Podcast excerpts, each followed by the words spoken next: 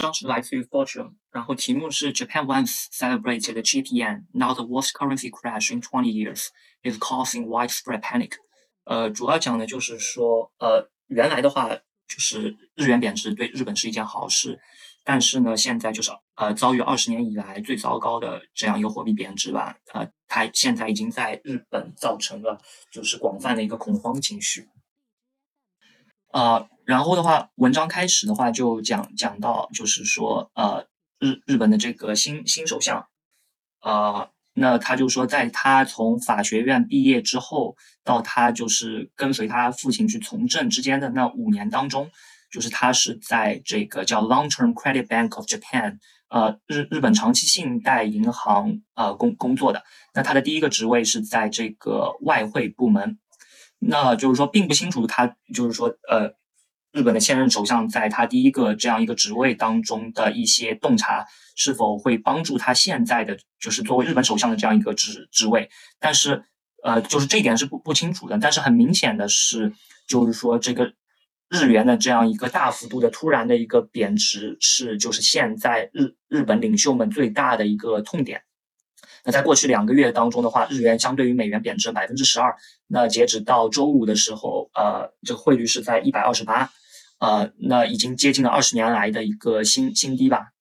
那在几个主要的货币当中的话，除了呃俄罗斯卢布以外，就是年至今下跌最多的就是日元了。那分析师警告称，就是说一个复杂的经济和政治的环境相叠叠加，呃，导致了就是可能在未来几个月。日日元也几乎确定的会要继续的一个贬值。那从历史上来看的话，日本的一些政治领导人是欢迎就是呃弱势的一个日元的。那它主要是因为是能够增强就是日本出口者在海外市场的一个竞竞争力，然后提升他们的一个利润。但是呢，就现在日本的政府和一些商界的领袖都是被这个日元最近的贬值所惊吓到。呃，那他们说就是日元贬值的太快，然后抱怨就是说这个呃日日元的这个弱弱势，实际上提高了一些进口的价格，包括像原油、原材料和食物的一些价格。那消费者也是十分担心的。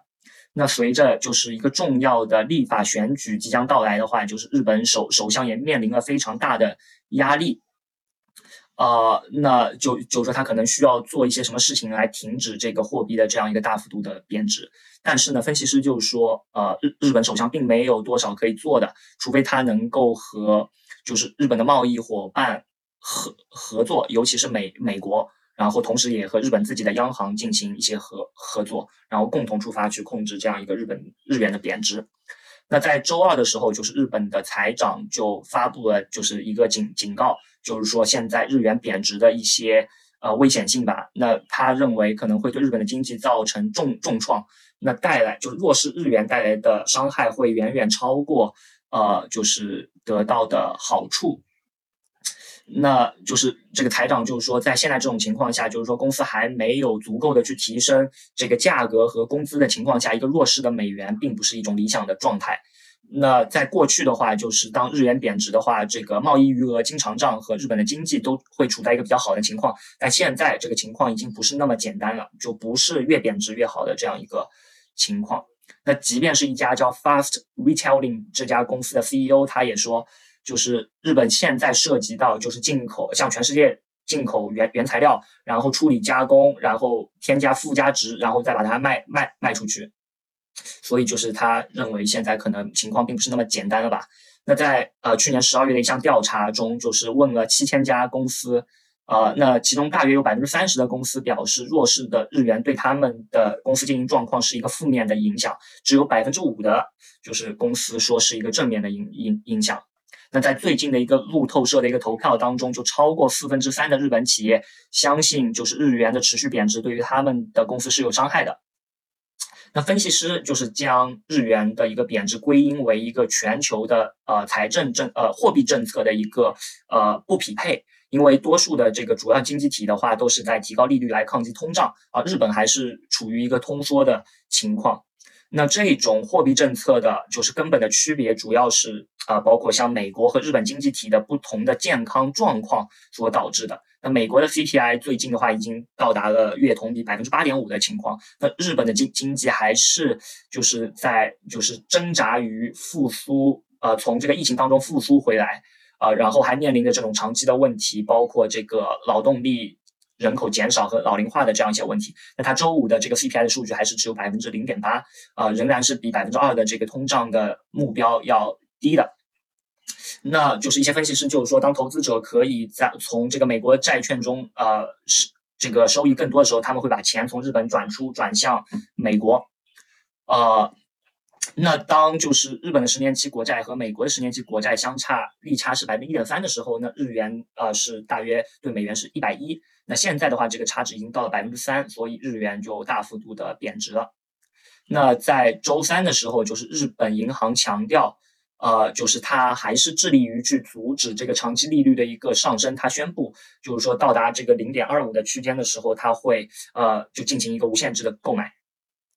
那就是说，如果日本首相和财长并不能呃说服这个日本央行行长呃来跟进美联储的这个呃加息策略的话，那他们仍然有另外一个选择，就是说日本财长是可以试试试图就是往全球货币市场去呃卖美元，然后去买日元这样一一种行为去就是提升汇率。但是历史的经验暗示，就这种干预基本上是不会奏效的，除非就是他们。呃，获得了美国和 G7 其他经济体的这一种帮助和支支持。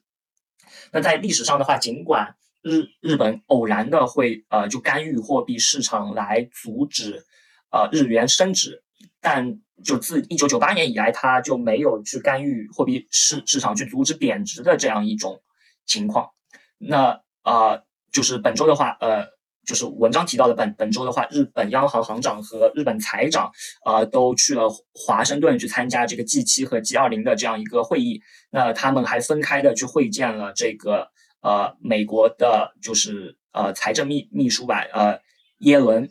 然后这两个就是金融领领导人就是讨论了，就是呃讨论了一些就是观观点吧，就是呃希望就是对货币市场做出一些干预，来阻止日元的一个大幅的。贬值。那在会会谈之后，就是当呃和这个记者交流的时候，这个日本财长就是拒拒绝评论，就他并没有说就是他们是是否提及到了这个货币市场的干预，呃，但是呢，就是他们确认了，就是双双方会就两国的这样一个货货币呃情况，就是汇率情况紧密的一个交交流。那投投资者就是对于华盛顿呃是否会支持日。日本就是想要干预货币市场的这样一种行为表示怀疑，所以的话，就是美元对日元还是维持在一百二十八左右。然后就说到这个 G 七是在这个广场协定之后呃成成立的，呃，那就是说世界的最大的这样一些工业化的经济体都同意就是将美元汇率带带下来。那通过的方式就是说通过去售卖美美美元去呃去换其他呃一些经济体的货。货货币，那就就从某种程度上来说，这样一种干预是成功的。那在两年之后的话，美元就是在相比于这个协议签订之前的话，贬值了百百分之四十。但是一个大家没有预期到的结果就是说，日元它就是相对于美美元升值是大幅度的升值，远远超过了欧洲其他的一些货货币。那这样一种情况的话，就迫使就是日本经济的一个根本性的重新的呃构，就是重就是构构造的重新的一个改改变。就是呃，对于日日日本很多的，就是大型的生产商来说，就是为了存活下来，他们就是将大型的一些生产可能都搬到海外去了。呃，就是因为一个大幅度的升升值吧。那包括像一些汽车和电子元器件行业的一些公公公司。那现在的话，就是出口呃，仅仅占到日本经济体的一个百分之十五的这样一个份额。呃，那就是大大约百分之呃，大约三分之二的。就是日日本生产商所售卖的车是在呃日本以外生生生产的，那在二十年前的话，呃就是在日日本以外生生产的这个车，呃占占到少于日本总的汽车销售的百分之四四十，